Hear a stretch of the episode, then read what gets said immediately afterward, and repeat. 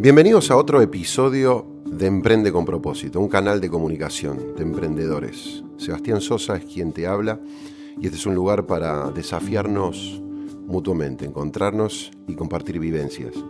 Gracias a todos los que nos escribieron. Eh, el podcast anterior disparó y generó varios y lindos comentarios. Muchos de ustedes nos enviaron mails compartiendo sus historias de vida, saludos. Así que gracias, es de alguna manera primero saber y este, escucharlos y saber que esto llega y también enriquecernos. La verdad que algunas notas muy muy lindas. Sepan que pueden escribirnos a podcast.rimax.com.ar. Esto de, grabar y, ponerlo en la web, uno no sabe ¿no? en qué momento, en qué día precisamente estarás ahí del otro lado escuchando esta reflexión. Lo que puedo decirte que mientras estamos grabando hoy en estos momentos, Argentina atraviesa un, este, un momento un tanto difícil e inestable. Y espero que la reflexión de hoy, este podcast, te brinde conceptos y herramientas para surfear esta ola. Haz un cliente, no una venta. La frase de Catherine Berchetti, una mujer experta y reconocida en Estados Unidos, destacada en el mundo de las ventas y el servicio. Y esto es lo que nos trae hoy a este podcast número 4, experiencias que dejan huellas.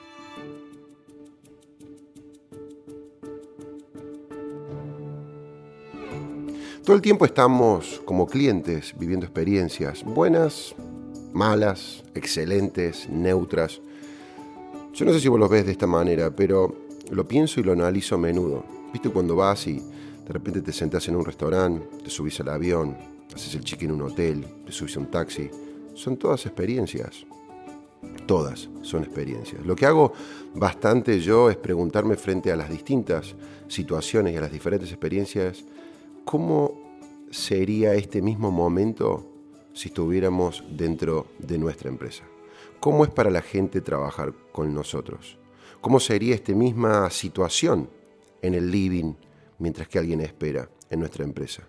Somos clientes frente a estas situaciones, pero también somos emprendedores. Somos hombres y mujeres de negocios. Entonces me pongo en modo dueño de mi negocio y reflexiono y pienso, la próxima vez Inténtalo, te animo. Cuando vivas una situación tanto agradable como desagradable, te invito en que te pongas el modo dueño de ese negocio o de tu negocio. ¿Cómo estaría siendo esta misma experiencia dentro de mi negocio? Me acuerdo una vez, hace muchos años, estaba volando a Bariloche, iba para, para un evento, ¿no? Y los que me han visto viajar saben que ando como burro de carga yo, este, la jefa de marketing en la empresa siempre me da fundas y mm, papeles y, banners y quienes viajamos a veces al interior nos toca la tarea de, llevar todo este material. Entonces venía cargado, venía con valijas, bajamos del avión, llegamos para retirar el equipaje y nos encontramos con la cinta ni siquiera arranca. Pasaron un par de minutos y de pronto vino una mujer vestida ¿no? con uniforme de la aerolínea y yo dije, esto no pinta bien. Ella arrancó inmediatamente diciendo, les pido disculpas, les pido disculpas, sus maletas quedaron en Buenos Aires, el equipaje de todos ustedes está allá, lo siento, vendrá en el siguiente vuelo. Por supuesto que cada uno reacciona como reacciona, un montón de gente se quejó, le dijeron de todo, pero a mí me pareció que lo manejó bastante bien. Ella no arrancó, viste, con excusas o explicaciones. Eh, yo y seguramente que otros viajeros frecuentes sabíamos de la situación que estaba enfrentando LAN en esos momentos. Ustedes algunos recordarán, le hacían paros y le hacían piquetes y buscaban de alguna manera complicarlo. Pero ella, podría haber dicho, mira, este, pasó esto y patearle la culpa o la responsabilidad a otro gremio, pero ella se hizo cargo. ¿Cuántas veces frente a esta situación el vendedor, el asesor, el representante de la compañía, en vez de decir sí tiene razón, lo siento, se te pone a dar explicaciones que de alguna manera no llenan? Y no te, no, te hacen sentir mejor, ¿no? Entonces yo pienso, ¿cómo nosotros respondemos a cosas que pasan todo el tiempo, que algunas están fuera de nuestro control, algunas serán quizás provocadas por nosotros, pero la pregunta es cómo respondemos frente a estas situaciones. Y entrando un poquito más en tema, vos dirás, bueno, che, todo esto que vos decís eh, está bueno, estas anécdotas, pero podrías darme de manera más concreta ¿Cómo, ¿Cómo hago yo para construir experiencias extraordinarias? ¿Cómo hago yo para dejar una huella? Acaban cinco ideas, cinco conceptos que pensamos que creo que podemos trabajar y abordar para construir experiencias extraordinarias. Número uno, pone al cliente primero. Podríamos decir, hacelo sentir especial. Y ya sé lo que estás pensando. Che, Seba, me estás jodiendo. O sea, no puede ser un poquito más original, más creativo, es básico lo que estás planteando. Lo hago todo el tiempo, yo rehago sentir a la gente especial, soy un crack, ¿no? Y te he escuchado a vos decir esto tantas veces. Ahora yo me pregunto, ¿lo hacemos realmente? ¿Ponemos al cliente primero? Y me hablo a mí mismo, me lo pregunto a mí mismo. Muchas veces lo decimos, pero nuestras acciones no van de la mano. Te, doy un ejemplo. Te doy un ejemplo allá afuera, ¿no? De una empresa. Eh, hace unos meses este, eh, porque, y, pienso en esto que a veces, porque es más, es más fácil a veces identificar eh, situaciones en otros que lo que es verlo en nuestro propio negocio. ¿no? Hace unos meses nos mudamos, decidimos cambiar de proveedor de cable TV porque por una cuestión simplemente que DirecTV había dejado de tener canales de noticias internacionales, a Dotti le gusta ver mucha noticia internacional, entonces lo veníamos pateando y dijimos, bueno, cuando nos mudemos, cuando nos mudemos, esa mudanza demoró unos, demoró unos cuantos años, y finalmente llegó el día. Cancelamos DirecTV y nos pasamos a otra empresa. Luego de cancelar el servicio, ya instalados acá en casa, este, empiezo a recibir llamados telefónicos, pero habrán sido varios llamados telefónicos durante los próximos dos o tres meses. DirecTV me llamó más veces después que corté el servicio de lo que me llamó los cinco o seis años que fui cliente. Señor Sosa, tenemos una oferta para usted, queremos ofrecerle tal cosa. Tal punto que yo le decía, por favor, no me llamen más. Y yo por dentro pensaba, ¿dónde estuvo DirecTV esos cinco o seis años que debitaban automáticamente de mi cuenta ese abono mensual?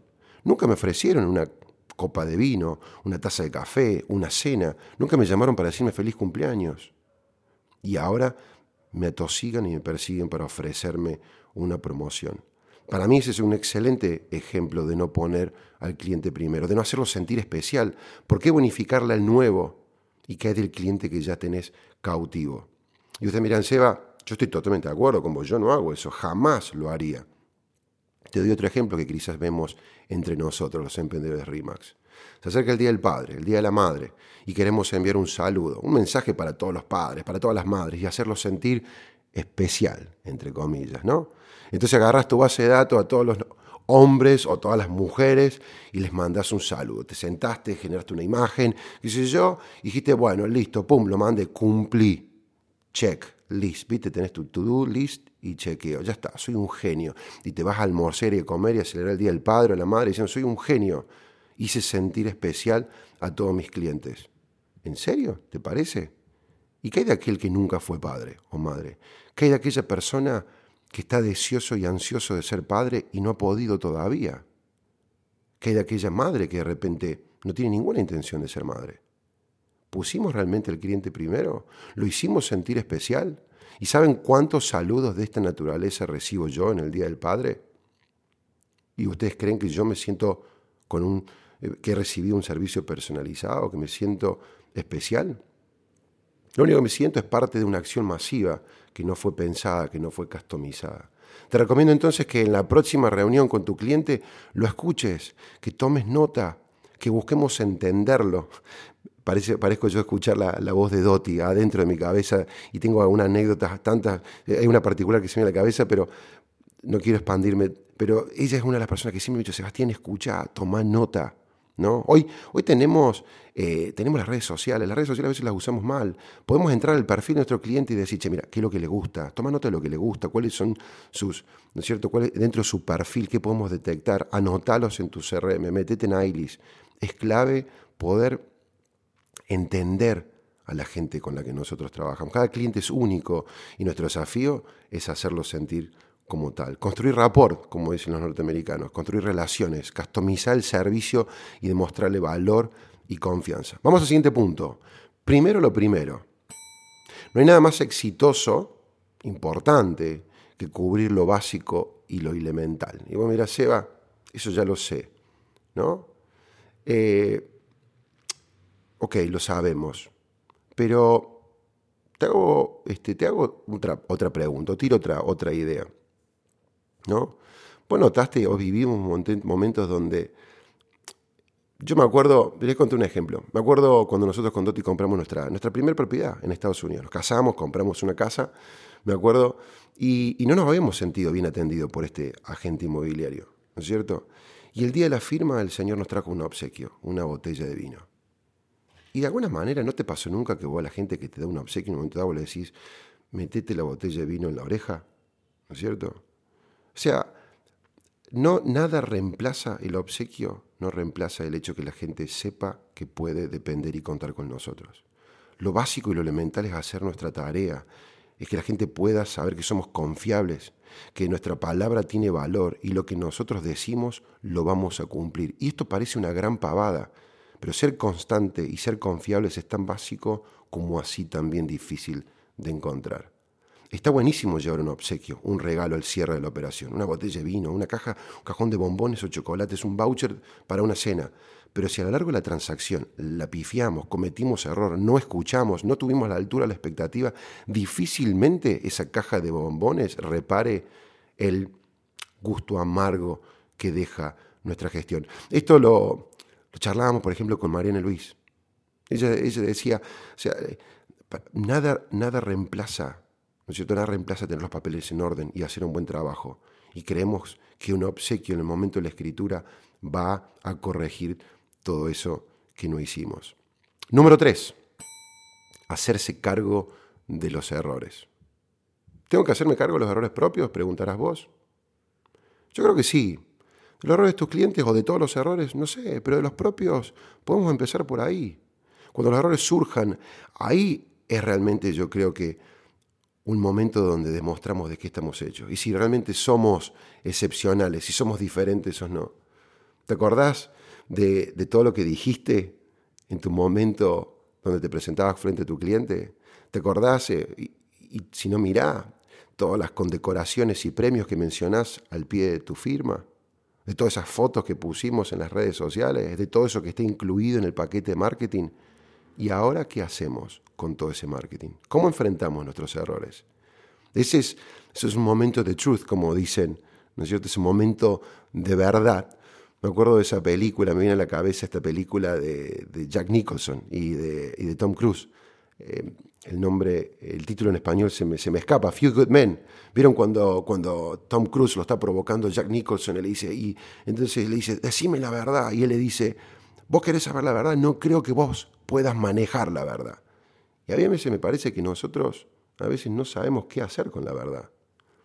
Cuando cometemos un error, estamos frente a un momento de verdad. El cliente solamente quiere saber que durante el proceso nosotros vamos a estar comprometidos y que en última instancia, cuando surjan desafíos y a veces también inconvenientes o errores, nos vamos a hacer cargo. Esther Kabuli nos contaba en una conversación, recuerdo que, ocurrió una situación, en un momento donde había una discrepancia, cinco metros, era una era una, operación de, pozo y vieron que muchas veces a veces hay una diferencia. Y el momento de la escritura saltaron cinco metros de diferencia entre lo que se había conversado y comunicado y lo que surgió en la escritura. ¿Y qué vas a hacer? ¿Le vas a echar la culpa a la constructora, a la otra persona, al arquitecto? Ella optó por entender que, debía hacerse, hacerse cargo ¿no? frente, frente a los clientes, porque consideraba que era lo correcto y no hay mejor manera, pensaba, de ganarse un cliente que reconociendo sus errores y buscar revertir la, situación. No nos olvidemos que, que trabajamos con personas, con emociones.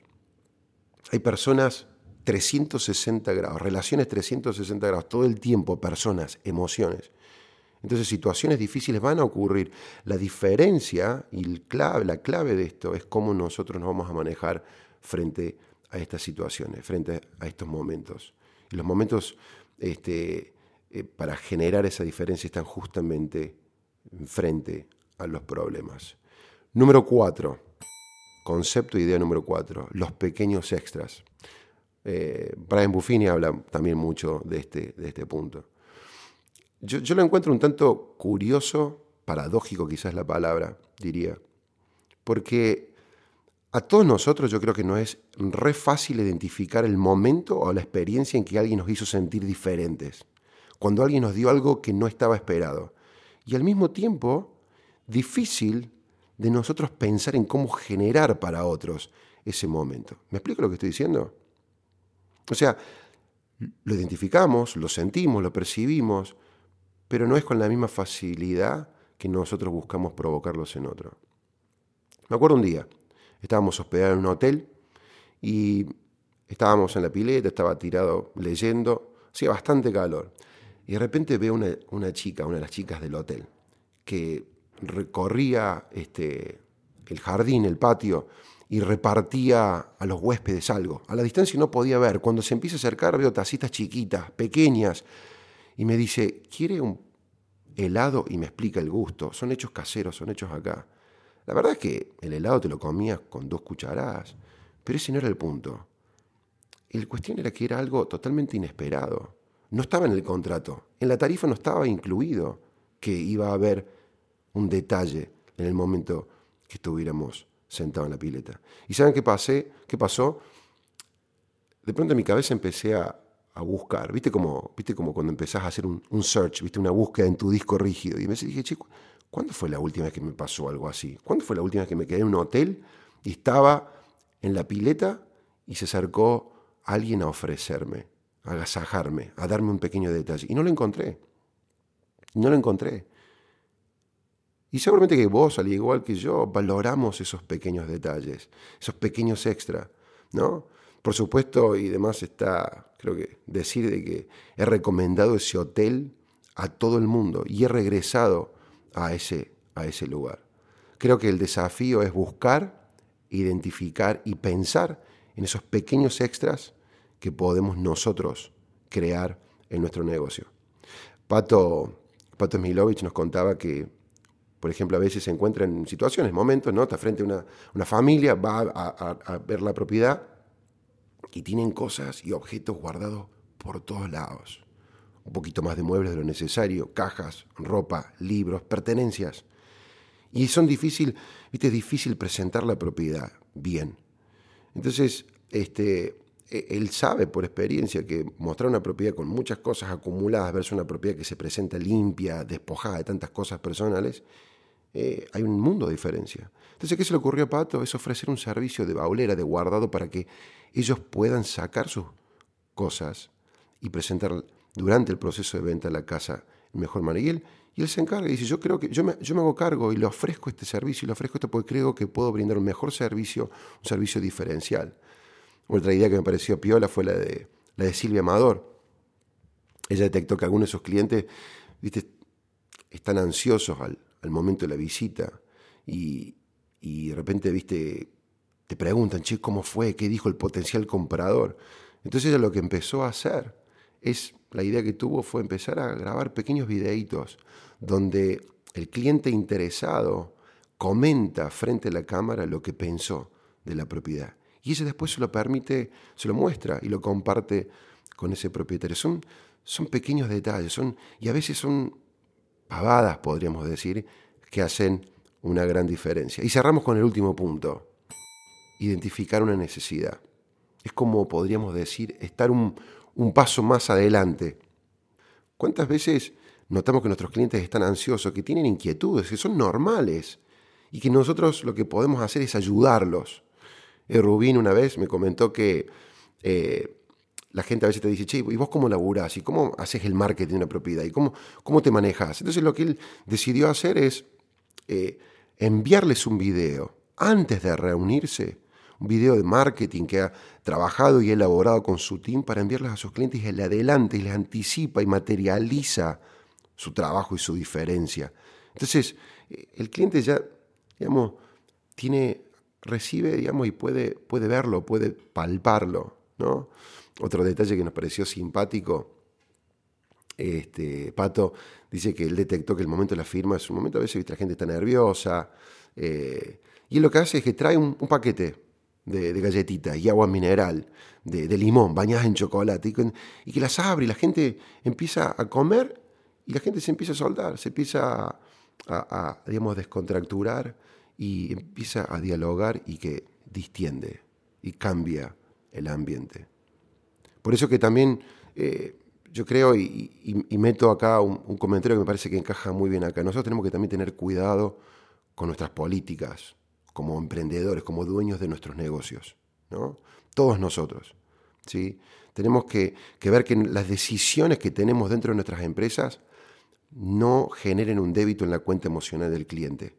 La cuenta emocional, eh, Stephen Covey habla en su libro de los siete hábitos ¿no? De la, de, la, famosa cuenta. Y él dice que todas las interacciones que tenemos nosotros entre, entre las personas, eh, algunas son un crédito y otras son un débito en esa, en esa cuenta, en esa relación que tenemos. Y debemos revisarla porque a veces inconscientemente tenemos políticas y decisiones que tomamos que restan en nuestra relación con el cliente, que no son, no, no generan, no, no, no, no provocan un, un crédito en esa relación. Y les cuento un, un detalle, un, ejemplo bien sencillo.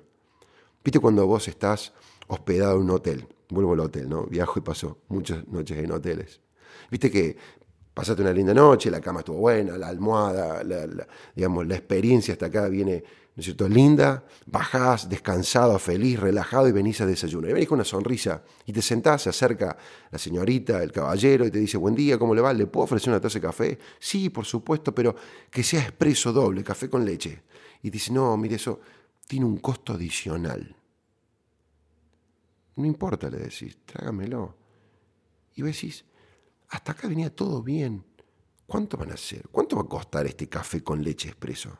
Y yo pregunto, ¿por qué no me lo metes a los 30 pesos en la tarifa? Y no me generas un débito en esa. ¿Por qué el, dueño de ese hotel no se siente y dice, a ver, che, ¿cuántos café con leche realmente expreso la gente pide? ¿Por qué no metemos un tercio del valor de esa taza de café y le cobramos a todo el mundo y no tenemos que estar cobrando esa taza de café? Y venía todo tan bien y te fuiste con esa última interacción. Evaluemos y analicemos qué política, qué decisiones tenemos a veces nosotros que pueden estar provocando esta sensación en nuestros clientes. Y vamos cerrando. Yo creo que la clave que tenemos, y mucho más a medida que el negocio empieza a tomar vuelo, ¿no? Hablamos hace, hace unos días sobre este concepto de, tener negocios de alto vuelo. El negocio empieza a tomar vuelo, empezamos a crecer y por supuesto que necesitamos implementar eh, sistemas perdón, o procesos. Eh, no podemos estar customizando absolutamente todo, pero el desafío que vamos a encontrar, o que algunos de ustedes ya han encontrado, es hallar, encontrar un equilibrio entre ese orden, esos procesos, pero sin sacarle el corazón, el alma, el cariño a nuestras decisiones. ¿Cierto? Nosotros, eh, qué sé yo, Starbucks tiene esta idea de que vos llegás a Starbucks, te anotan tu nombre y te lo ponen en una taza, y está bueno, es especial, pero es especial hasta que ya fuiste varias veces y te das cuenta que simplemente es un proceso, es un sistema, no hay un servicio personalizado, no hay cariño, no hay corazón, ¿no es cierto? En eso. Está bueno, che, Sebastián, venimos con tu taza de café. Y en esto nosotros tenemos que, nuestro desafío es tratar a cada cliente como único, porque son únicos. Y, a medida que crecemos, muchas veces empezamos a poner en piloto automático nuestro negocio. Y, es importante, por supuesto que tenemos que encontrar orden y procesos y sistemas, pero no dejemos de sacarle el cariño y el corazón a lo que cada uno de nosotros hacemos. Si nosotros perdemos el toque humano, nuestra impronta, nuestro cariño, pasamos a ser uno más. Y el desafío para mí de acá en adelante es que el mundo le va a pertenecer a la gente que ve y entiende que detrás de cada cliente o cada operación hay realmente una familia, que hay realmente un cliente. Pongámonos en los zapatos de nuestros clientes, de nuestras familias, preguntémonos, intentemos entender ese momento y propongámonos dejar una huella. O sea, a lo largo de todo ese proceso Mirá cada tanto y revisa, ¿he dejado una huella? ¿He logrado dejar una marca? Si no dejamos una huella, estamos en problemas para construir un negocio a largo plazo en el mundo y en el contexto que hoy. No solamente que atraviese Argentina, sino en el contexto en el que vivimos hoy alrededor del mundo. Te invito a pensar cuáles son esos pequeños extras, te invito a revisar cada uno de estos cinco conceptos que te hemos dejado para que vos puedas dejar en cada interacción una huella. Muchas gracias por escucharnos y será hasta la próxima. es realmente un placer y un gusto compartir esto con ustedes. No se olviden que pueden escribirnos a podcast.rimax.com.ar. Un beso, un cariño y nada más. Adiós por muchas más experiencias extraordinarias.